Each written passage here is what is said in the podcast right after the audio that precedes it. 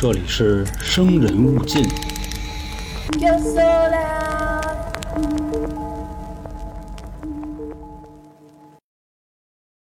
大家好，这里是由春点为您带来的《生人勿近》，我是黄黄。在今天的节目开始之前啊，想和大家先聊一个电影，就是前两年黄渤自编自导的一出好戏。它的剧情说的是什么呢？就是他们公司啊组织了一次团建，结果呢在出海的时候碰到了海难，他们呢被一个滔天巨浪打到了一座小岛上，后来发现这个小岛啊根本没有人。所以，在这个封闭的情况下呢，既没有所谓的法律，也没有规则，更没有阶级。后面呢，就发生了一系列啊引人深思的故事。当时电影的口碑呢，也是褒贬不一。有人觉得黄渤啊想表达的东西太多，所以让整个电影看起来很虚；也有的人说呢，没想到黄渤啊内心世界这么丰富，居然打破主流，搞了这样一种商业电影。我相信您当时各位看的时候。应该也是五味杂陈吧。其实类似这样的事儿啊，早在很多年前就发生过。这也就是近半个世纪以来一直称这项实验不道德的罗伯茨山洞穴实验。进行这个实验的人呢，是一位心理学家，他叫穆扎菲尔·谢里夫。他生于奥斯曼帝国，并在哈佛大学攻读心理学专业。当时啊，他就觉得光对一些小老鼠进行研究太没有意思了。他想要研究更复杂的课题，人类。他这个人啊，对社会心理学的这种痴迷程度，在二战之后达到了顶峰，成天就琢磨着我还能做点什么更牛逼的实验。他这种狂热呢，也得到了洛克菲勒基金会的资助。咱们先抛开所谓的人性道德这方面啊，他不得不说这场实验胆儿是真够大的，因为目前这么多心理学的科学研究实验以来啊。第一次有人将人作为了研究对象，而且还是活人。其实，在罗布斯山洞穴实验之前呢，他还偷偷的做过另一个实验。这个实验呢，和他想做的罗布斯山洞穴实验呢差不多，但不过当时呢，也不知道发生了什么事儿让他失败了，所以他一直心里这块疙瘩呀也没解开，想着说不行，我他妈还得再做一次，我就不信了，真的不行吗？所以到了一九五四年的夏天。他将二十二名十二岁的小男孩释放到了东南部的罗布斯山洞州立公园。在接下来的日子呀，他就开始暗中的煽动这帮小孩打架。这项实验研究的目的呢，其实是很多方面的。他是为了观察群体之间由陌生到熟识建立关系的方式和速度。其次呢，是说在关系建立之后，个体的身份会不会发生一些变化，并且要着重的观察出群体竞争环境中的冲突以及协作。以及群体冲突关系下是如何得到缓解的？我们之前啊，在俄罗斯睡眠实验中讲过冷战那一段的经历。那会儿美苏之间啊，竞争是非常激烈的。不仅美苏之间，下到个人家庭，其实那会儿的竞争啊，同样激烈。所以谢里夫请到的这些男孩的家庭啊，也都是来自中产阶级。毕竟这样啊，每个男孩呢，智商都会高于平均水平，并且他们的性格也都会好一些。不仅如此，还都是学校里的佼佼者。当时他们营地的口号呢，也起得特别好，感觉很像就是微商。凡是有资格可以参加这次夏令营的孩子们，以后都是美国未来的领袖。你这么一说呢，中产家庭肯定就高兴啊。那我孩子是谁呀？我孩子以后就是美国总统。所以呢，争先恐后的就往这里送。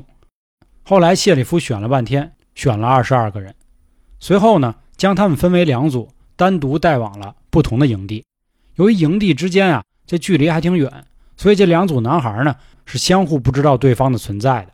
每个营地呢设施都是非常的丰富的，游泳池啊、露营区啊，还能烧烤等等吧。后来又经过一系列的这个测试以及培训之后，他们才可以正式入住。这个时候家长们也相信，人家这个夏令营啊，果然就是为了以后培养美国领袖用的。你看看这规模。看看人家这专业程度，对于孩子们来说呢，其实也是一个非常高兴的事儿。毕竟在这一块生活呢，没有父母管，没事儿呢踢踢球、吃吃烧烤，甚至呢还可以偷着抽烟、喝喝酒，那简直就是一完美的夏令营啊！但实际上，这帮孩子啊，并不清楚自己已经成了谢里夫的洞穴实验对象。实验呢，分成了三个阶段。第一个阶段呀。首先是把这两个小组完全隔离起来，每个小组这不有十一个男孩吗？就被分配做一些集体性质的活动，他们必须通过共同的努力才能获得这种奖励，比如说一起盖一小房子等等吧。总之呢，就是为了体现这种协作的能力。经过一周的时间之后呢，一开始这哥几个肯定都不熟，但是通过这种共同的生活、共同的工作，建立起了深厚的革命友谊，成为了一个有组织还有等级的群体。也就是说啊，有的人是老大，有的人是军师，有的人是小兵等等，这种都很正常啊。比如咱们小时候玩的时候，肯定都有一个所谓的孩子王，对吧？如果群龙无首的话。肯定就是一盘散沙，谁都看谁不忿的话，还怎么玩到一块儿啊？这个时候呢，就一定也会有人啊出来制定一些团队内的纪律和标准。所以说，这就是人性。两个小组呢，还分别给自己的小队起了名字：老鹰和响尾蛇。在实验第一阶段的最后几天呢，两个小组啊都在不经意期间知道了，原来对面啊还有一个和自己一样的团体存在。虽然他们并没有直接交流过，但是呢。他们两个小组的内部成员其实都有一个共识：这块领地是我的，如果他们敢过来，我就给他们打回去。这块我多说一句啊，这个呢很像之前老杭的混社会的时候，那会儿我们宣武啊，我们的话说了，有一辆公共汽车，每到一个站啊，就有所谓的一个小团体，这些小团体之间呢都是相互独立的，如果谁敢去踩谁的地盘，那肯定就得打起来。如果有兴趣听这段的啊。您也可以去收听我们的付费节目，老行呢讲了一段当年自己的这个火并经历。关注微信公众号“春点”，春点是汉字啊，输入“特别”找到《南城往事之手帕口桥战役》就可以收听了。啊，咱们拉回来啊，刚才咱们说了，两边的小孩啊都这么觉得，不仅这块领地是我的，实际上呢，我还想把那块领地也给他抢过来。所以伴随着这样的矛盾呢，第二个阶段也就由此展开了。营地的工作人员说：“呀，为了响应大家的要求，咱们之间呢比个赛吧，比如踢个足球、拔个河、打个棒球什么的，谁赢了谁就有奖品和奖杯。在第一次接触中啊，就可以用针尖对麦芒这个说法了。咱们知道啊，这种比赛啊，男的一定得飙脏话，就比如这种啊，suck 啊，bitch 啊，motherfucker 啊等等，能飙什么就飙什么，甚至连对面说啊，你瞧你家衣服那脏土逼，这种词都不放过。”所以，通过了这一系列的比赛之后呢，这两拨人啊，彻底就算是完蛋操了。老鹰这波小孩啊，直接把人响尾蛇的队旗给烧了。响尾蛇呢，也立刻把他旗子扯下来，进行了报复。白天打着都不爽了，后来夜里呢，响尾蛇还琢磨着说：“咱要不搞一偷袭，趁他们在晚饭的时候潜入了老鹰队的营地，给人床也拆了，并且呢，还他妈把人蚊帐也给摘走了。更坏的小孩呢。”把人裤子呀、漫画书什么的也都给顺走了。当响尾蛇队回去正开庆功宴的时候啊，说：“你看啊，这是那谁的裤子，这是那谁的书，哎，让他们回去啊，全是。晚上夜里睡觉的时候，还让蚊子叮他们丫呢。”正在他们打算举杯 cheers 的时候呢，老鹰队拿着棒球棍子来了。有的小孩呢，还往袜子里装满了石头。那都不用想，两拨孩子很快就打起来了，开始撕吧、揪头发。打了一会儿之后呢，工作人员啊才赶紧介入，让两拨人冷静了下来。伴随着斗争呢，白天的比赛也有了结果。最终，响尾蛇队凭借着积分获得了胜利。响尾蛇队因此呢，也获得了一顿丰富的大餐。正在他们正吃正美呢，正三口一头猪呢，老鹰队又来了，直接就把这一切都砸了，就说让你们家吃，甚至还试图呢把奖杯跟奖品抢走。也正是因为这一次。两队之间的矛盾再度升级，随之而来的呢，也就进入了第三阶段。当时啊，谢里夫就琢磨了，两个群体能否慢慢的缓解这种已经激化的敌对关系呢？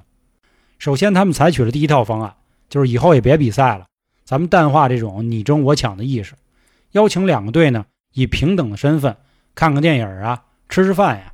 这想都不用想，怎么可能呢？现在这种矛盾的级别啊。属于我一提对方名，我他妈都想踹他那种，所以也是在吃饭的时候啊，这两边就开始对着砍。这儿正吃一鸡腿呢，拿起来就往对面拽；那儿咬一龙虾，拿着钳子就夹他屁股。后来工作人员就琢磨了，咱呀换一策略，如果两个群体面对同一个困难，或者呢为此制定同一个利益目标的时候，会不会缓解彼此的关系呢？他们将两组人啊带到了同一个营地，并且将营地的饮水区呢单独用一块木板子给隔开了，也就是说不让他们喝水。随着时间的推移呢，男孩们决定一起行动，当着这些研究人员的面呢，把饮水区的隔板给拆了，然后又立刻变回了两个对立的小组，依旧在吃饭的时候啊对着砍馒头、砍包子。紧接着呢，实验人员又将难度升级了，比如说少给你们点吃的，少给你们几顶帐篷等等。也是随着这样的举动呢，最终两个小组的男孩终于开始展现出了他们的善意，比如分享食物、分享帐篷，甚至在旅行马上就要结束的时候呢，响尾蛇这边啊还拿出了自己一部分的奖金分给了老鹰队。至此，整个实验呢也获得了成功，孩子们欢天喜地的回家了。谢尔夫呢，也以一个乐观的方式告诉了世人这次研究实验的成果。用于将男孩们重新组合起来的方式呢，是可以在更广泛的范围内解决群体之间的冲突。这个实验啊，很快得到了广泛的关注，并且呢，也并入了经典的心理学案例之中。现在呢，很多所谓的这种现实冲突的理论架构上，大多数都是以洞穴实验为主。那与之而来的呢，也就是谢里夫这个名字。也就成为了著名的心理学家。但不过这个实验啊，很多人、很多专家还是提出了一个疑惑，比如说刚才那个比赛吧，一般小孩打比赛的时候，也就是所谓的荣誉，哪有什么奖杯啊、奖金啊，这些都没有。你们搞的这种比赛是不是过于正式了？所以会影响这个结果。后面你们又破坏了人家的水资源，那你们当时的工作人员又是什么位置呢？而且呢，你们找的都是这种。品学兼优，又是中产家庭的好孩子，那这些人能否代表社会的群体呢？最后最重要的一点就是，你们找的这二十二个小孩，包括他们自己，包括他们的家人，都不知道他们是用来做实验的。你丫这样道德吗？伴随着这样的疑问啊，这个实验也一直以来都被大家讨论着。这截止到目前为止呢，也过去了六十多年了。当年参加过这个实验的孩子们啊，有的人都已经去世了。其中一位老人在接受采访的时候还说道：“我应该对这个实验没什么事儿，不过呢，我就是现在不怎么喜欢湖泊营地，或者是小木屋和帐篷。”其实说到这儿啊，我想起了一场行为艺术表演，就是玛丽娜人性实验。当时这个玛丽娜呢，把自己麻醉了，然后站在观众面前，她前面呢还有一张桌子，桌子上摆放了七十二种物品。什么枪啊、子弹呀、皮鞭啊、蜡烛等等吧，他就承诺这些观众，你们可以使用任何一件物品在他的身体进行任何的举动，并且呢，不用去承担相应的法律责任。一开始大家啊都比较谨慎，比如拿着口红啊，或者是拿着喷壶啊，就在他身上蹭一下、刷一下。慢慢的呢，开始有的人啊捡他的衣服、摸他胸什么的，发现啊他好像还真没什么事儿。这个时候就越来越有人开始放肆了。比如说拿枪指着他的头，摸他的私处，拿小刀拉他的皮肤等等。整个这次行为艺术的表演呢，一共有六个小时。最后，玛丽娜在采访的时候都说的：“当你真正将你身体全部决定权公之于众时，那么你自己离死也不远了。”这虽然是一场行为艺术啊，但是确实窥探到了人性的黑暗以及道德的底线。他也确实告诉我们说，如果真的没有法律约束的前提下，并且不用负任何责的时候，人性中的所有黑暗基本上全部都会激发出来。如果这个实验再继续下去，我相信玛丽娜可能就会死了。咱们古时候有句话啊，说人之初性本善，但是也有很多人说应该是人之初性本恶，因为我们生下来之后所受到的教育都是告诉我们什么是不对的。那我不知道您各位又是怎么看这件事儿呢？人性到底是善是恶呢？也欢迎您把您的想法留在评论区。关于这场有争议的罗布斯山洞穴实验，就为大家讲述完毕。感谢各位的收听，拜拜。